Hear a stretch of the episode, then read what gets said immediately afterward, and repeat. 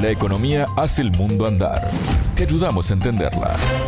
Bienvenidos a Contante y Sonante, el espacio de economía de Sputnik. Desde Montevideo los saludo, soy Alejandra Patrone. Me acompaña Natalia Verdún. ¿Cómo estás, Natalia? Bienvenida. Muchas gracias, Alejandra. Hoy hablaremos de la invitación que le hizo China a Argentina para participar de la cumbre de los BRICS. El tema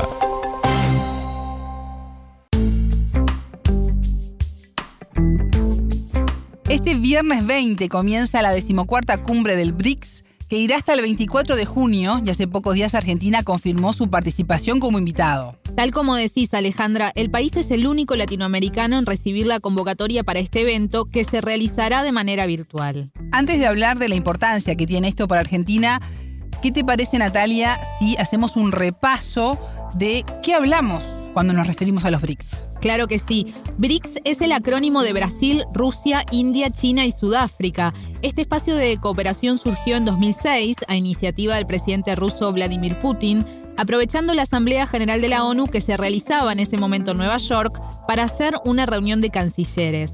En ese momento eran BRIC, es decir, sin la S, porque Sudáfrica se integró recién en 2010. ¿Y por qué estos países qué tienen en común? Son naciones con economías en dinámico crecimiento y que en conjunto representan el 41% de la población mundial, el 24% del Producto Bruto Interno y el 16% del comercio también a nivel global. A Argentina le interesa, obviamente, incorporarse a este grupo. Ya en 2015 el país sugirió su posible ingreso, que todavía no se concretó, pero ahora surge esta oportunidad de participar como invitado al encuentro, a la cumbre, como decíamos, que empieza el viernes 20. Bien. Y en esa invitación, Alejandra, tiene mucho que ver el vínculo de Argentina con China, país que oficia de sede para la cumbre, aunque como dijimos, se realizará de manera virtual. Sobre el tema, en Contante y Sonante hablamos con el argentino Miguel Ponce. Él es director del Centro de Estudios para el Comercio Exterior Siglo XXI. La entrevista. Hay que encuadrar esto en lo que está ocurriendo ya desde hace mucho tiempo en relación al aumento de las relaciones de Argentina con China. Eh, nosotros tenemos, eh, salvo muy poco tiempo, que Brasil perdió su condición de primer socio comercial con Argentina en manos precisamente de China, China últimamente viene siendo nuestro segundo socio comercial con un intercambio que anda rondando los 20 mil millones de dólares, digo para dar idea de la importancia que tiene. Esto no tiene que ver con qué partido está gobernando la Argentina en este momento, porque estamos hablando de que el presidente Macri viajó allá y el embajador en aquel momento era Diego eh, un hombre claramente vinculado al PRO, y que hoy por hoy la continuidad y la profundización se lleve adelante con un gobierno de otro signo político, para Argentina esto es importante, marca claramente que es una política de Estado. Natalia Ponce decía que China es el segundo socio comercial de Argentina. ¿Qué tipo de intercambios se dan? Le preguntamos al entrevistado y esto nos contestó. El impacto que para Argentina tiene la aprobación por parte del área de agricultura de China de lo que se llama la soja H24, que es la soja tolerante de la mejor manera a la sequía y que lo han desarrollado nuestros investigadores, la gente de ciencia y técnica, la gente del INTA. Nosotros tenemos muchos avances y somos vanguardia en esto. Empezamos con el tema de la siembra directa, ¿no es cierto?, como metodología, todo lo que tiene que ver con el tratamiento de los suelos y con la biotecnología que en la Argentina ocupa un lugar destacado desde hace mucho rato. De hecho, a ver, digámoslo en contante y sonante, nuestra principal fuente de dólares, de ingreso de dólares, es todo el complejo agroindustrial ¿no es cierto?, argentino, que, o sea, las materias primas, los commodities, pero también las cuestiones que implican valor agregado de manera creciente.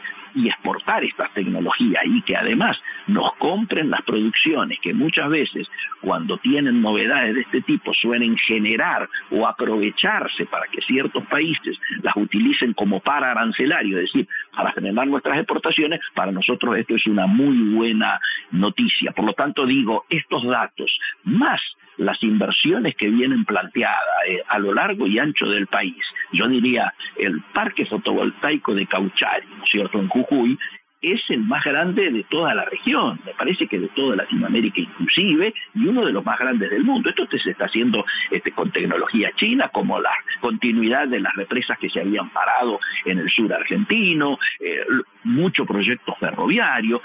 Y ojo, porque esto también tiene que ver, ya que charlamos con una radio que se emite en Uruguay, la hidrovía argentina está en un proceso de transición y China es uno de los grandes jugadores. Ha expresado su interés en participar de las licitaciones para todo lo que es el dragado y el balizamiento, ¿no es cierto? Y tiene inversiones en puertos importantes que van desde ese lugar eh, llevando nuestra, nuestra producción a China.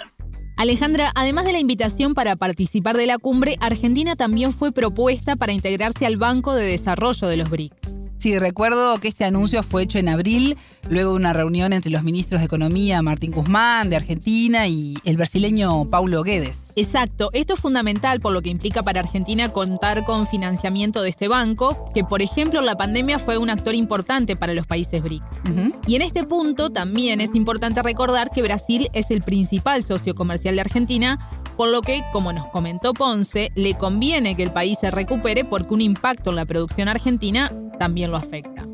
Para nosotros aparece importante el hecho de que Brasil, que es uno de los miembros originarios, haya planteado la necesidad de que Argentina se integre, ¿no es cierto?, al Banco de Desarrollo de los BRICS, el nuevo Banco de Desarrollo, eh, para nosotros que también para Brasil es una política de Estado, porque lo dice la gente del actual gobierno, que es la que hace la propuesta, pero también lo reclama Celso Amorín, que fue el canciller de Lula. O sea que en Brasil también tiene como política de Estado el tema de los BRICS y ahora está planteando que Argentina aparezca sumada. Y para que ustedes tengan idea, en la pandemia se otorgaron entre 15 mil y 20 mil millones de dólares para reforzar esas economías en tiempos de pandemia desde este banco. Así que para nosotros aparecer en estos momentos donde las dificultades para tener divisas son más que notorias, aquí está habiendo problemas de impacto en nuestro aparato productivo por falta de divisas para los insumos, las materias, los elementos, partes y piezas, bienes de capital, etcétera, que hacen a la producción.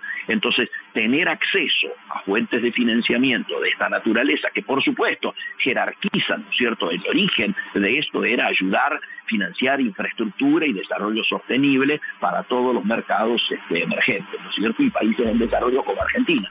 ¿Y qué rol pueden tener los BRICS en el crecimiento de América Latina? Ponce nos dio su visión al respecto.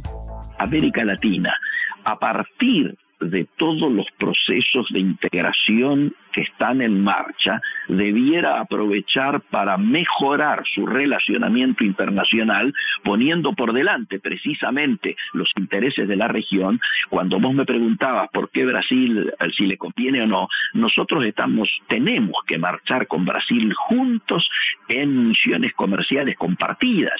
¿Por qué? Porque hay mucha de la demanda china que por las escalas de lo que se habla, por los montos de lo que se habla, no lo puede satisfacer un solo país y a lo mejor a veces ni siquiera dos, ¿no es cierto?, sino que tiene que ser pensada en conjunto en la región. Yo creo que Mercosur tiene que dar un paso adelante y avanzar, no solo con iniciativas como estas que se plantean del BRICS, sino además acelerar el tema Unión Europea-Mercosur, eh, eh, generar las diferencias, tratar de eh, privilegiar lo que nos está uniendo y no las diferencias, ¿no es cierto?, siempre defendiendo los intereses nacionales y tratando de desideologizar nuestros vínculos diplomáticos para que no afecten nuestros vínculos comerciales, nuestros vínculos económicos y por lo tanto no afecten nuestros intereses nacionales.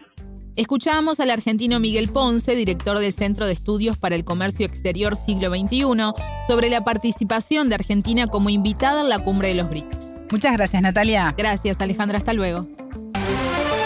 Contante y sonante desde Montevideo.